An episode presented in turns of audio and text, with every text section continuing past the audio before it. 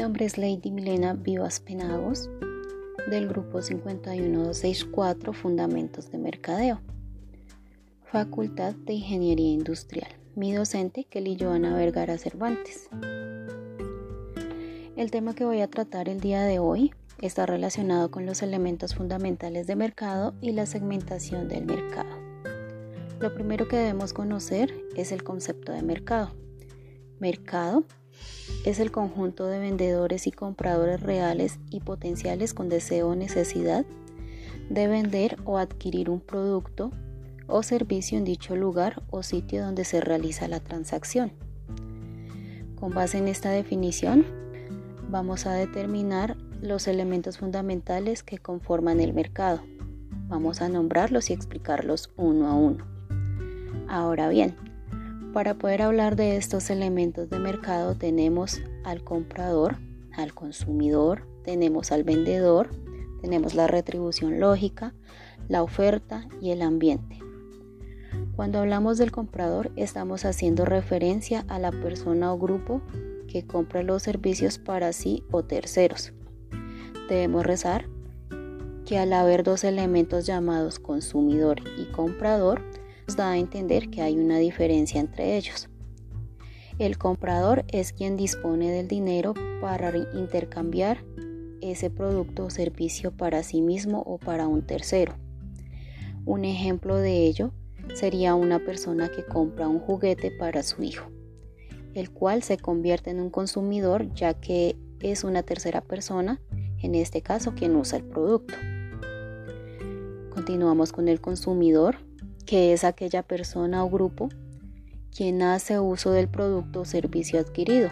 Es decir, que en una transacción no siempre el que compra es el que consume y por ello es que señalamos este segundo elemento ya que el consumidor puede tener una gran influencia sobre el comprador ya que éste tiene un gran poder para persuadir al comprador para adquirir dicho servicio aunque no sea para el comprador, pero es para el consumidor.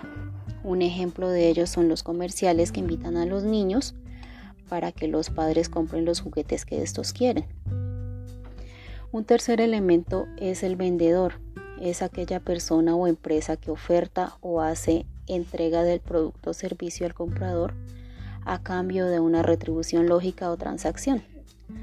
Ahora bien, Hablemos de la retribución lógica, que es la cantidad de dinero suficiente que un comprador está dispuesto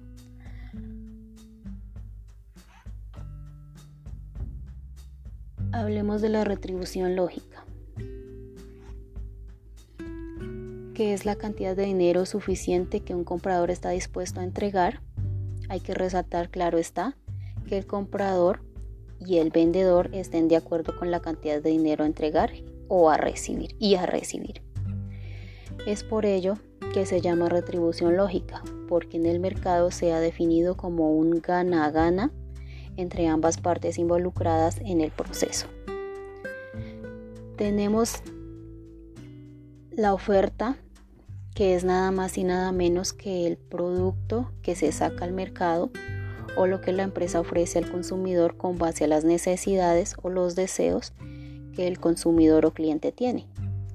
Las empresas ofrecen de acuerdo a lo que los mercados solicitan. Hay que recalcar que hoy en día los mercados y los clientes son muy exigentes y cómo no. Si contamos con tanta tecnología que nos permite estar más informados que antes, es por ello que ahora es más exigente al momento de seleccionar un producto o servicio. Y por último tenemos el ambiente que es el que nos permite la interacción positiva entre los elementos del mercado. Es el lugar donde se realiza todo proceso, ya sea físico o virtual. Entonces, aquí tenemos los elementos del mercado que son comprador, consumidor, vendedor, retribución lógica y ambiente.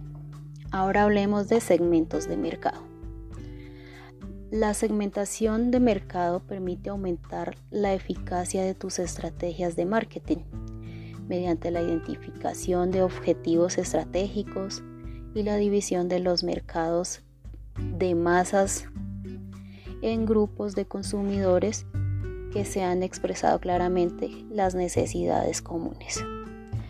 Decimos que el segmento del mercado es un proceso mediante el cual se logra identificar a un grupo de compradores homogéneos, es decir, que se divide el mercado en varios submercados o segmentos.